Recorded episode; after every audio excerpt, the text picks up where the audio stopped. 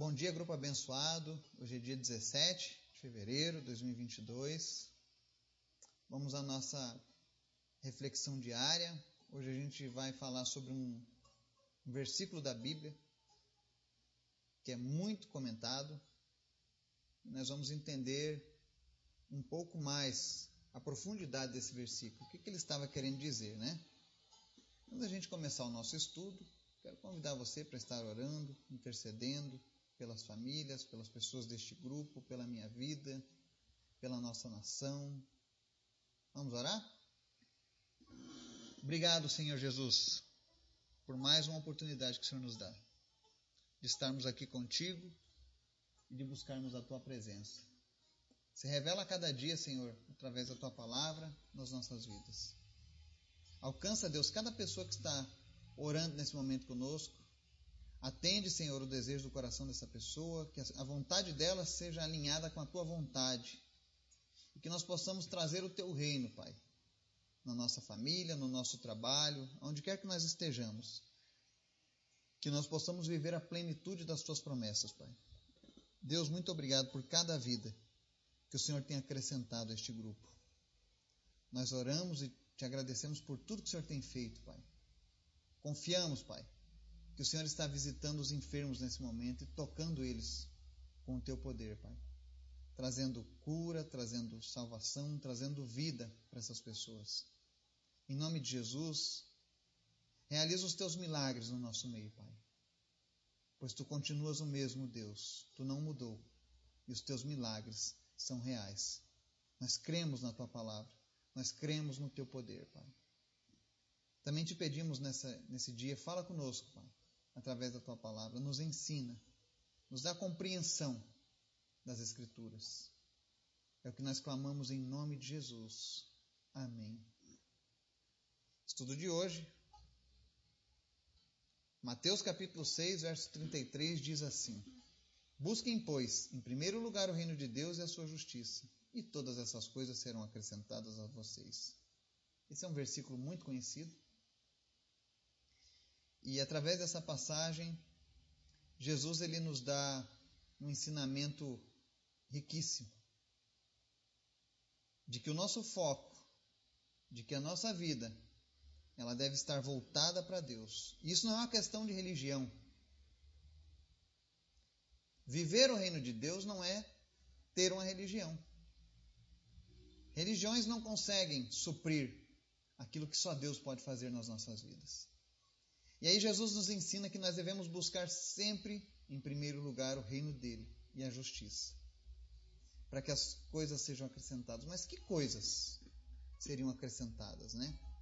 E se você ler do verso 25 anterior a esse, você vai ver Jesus ensinando assim: Portanto, eu digo, não se preocupem com sua própria vida, quanto ao comer ou beber, nem com seu próprio corpo, quanto ao que vestir. Não é a vida mais importante que a comida e o corpo mais importante que a roupa? Observem as aves do céu, não semeiam nem colhem, nem armazenam em celeiros, contudo o Pai Celestial as alimenta. Não têm vocês muito mais valor do que elas? Quem de vocês, por mais que se preocupe, pode acrescentar uma hora que seja à sua vida? Por que vocês se preocupam com roupas? Vejam como crescem os lírios do campo. Eles não trabalham nem tecem. Contudo, eu digo que nem Salomão, em todo o seu esplendor, vestiu-se como um deles. Se Deus veste assim a erva do campo, que hoje existe, e amanhã é lançada ao fogo, não vestirá muito mais a vocês, homens de pequena fé? Portanto, não se preocupem dizendo que vamos comer, ou que vamos beber, ou que vamos vestir. Pois os pagãos é que correm atrás dessas coisas, mas o Pai Celestial sabe que vocês precisam delas. Então Jesus está dizendo que Deus conhece o nosso íntimo, sabe das nossas necessidades. E o que ele está dizendo é: mantenha-se alinhado com o reino dele, com a sua palavra. Porque das nossas necessidades Deus cuidará. Ele não está dizendo aqui que você não tem que trabalhar, que você não tem que fazer nada. Note que no exemplo que ele dá, aqui ele diz que as aves do céu não semeiam nem colhem. Né? Mas elas não ficam paradas esperando que a comida caia do céu na boca delas. Mas está dizendo que Deus as alimenta, Deus providencia o que elas precisam para se alimentarem, assim como Deus providenciará tudo que eu e você precisamos. Se você está passando por uma dificuldade nesse momento e está preocupado com o dia de amanhã, com o que vai comer, com o que vai beber, com o que vai vestir, eu digo: busque a Deus. Não foque no seu problema, não foque na, na sua necessidade. E talvez você diga: ah, Eduardo, você não sabe como é isso. Sei sim. E já aprendi que eu devo colocar a prioridade para Deus nesse momento. É dizer: Deus, eu estou andando contigo, eu te amo. E o Senhor conhece a minha necessidade, então entra com a tua provisão, Senhor, na minha necessidade. E o Senhor sabe qual é. Sabe, faça essa oração sincera a Deus. Veja se você está vivendo de fato o reino de Deus e a justiça do reino de Deus. Porque viver a justiça é uma coisa que cada dia está sendo mais difícil. Pessoas estão chamando mal por bem e bem por mal. Pessoas estão relativizando princípios. Tipo, o que é bom para você pode não ser bom para mim. O que é injusto para você pode ser justo para mim. E Deus está dizendo: busque o, o, em primeiro lugar o reino de Deus e a sua justiça.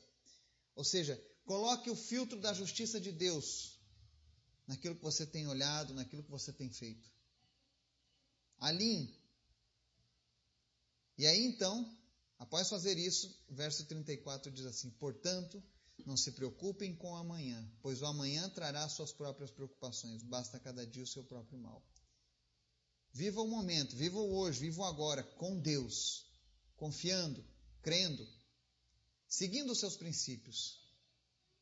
Se você estiver fazendo isso, tenha certeza. Deus conhece a tua necessidade e Ele vai te suprir em tudo aquilo que você precisa, seja algo grande ou pequeno. Amém? Nós temos um Deus que cuida dos seus. Ele nunca nos abandona. Ele nos ama e tem cuidado de nós. É o que nós temos visto ao longo desses meses. Que Deus nos abençoe. Em nome de Jesus. Amém.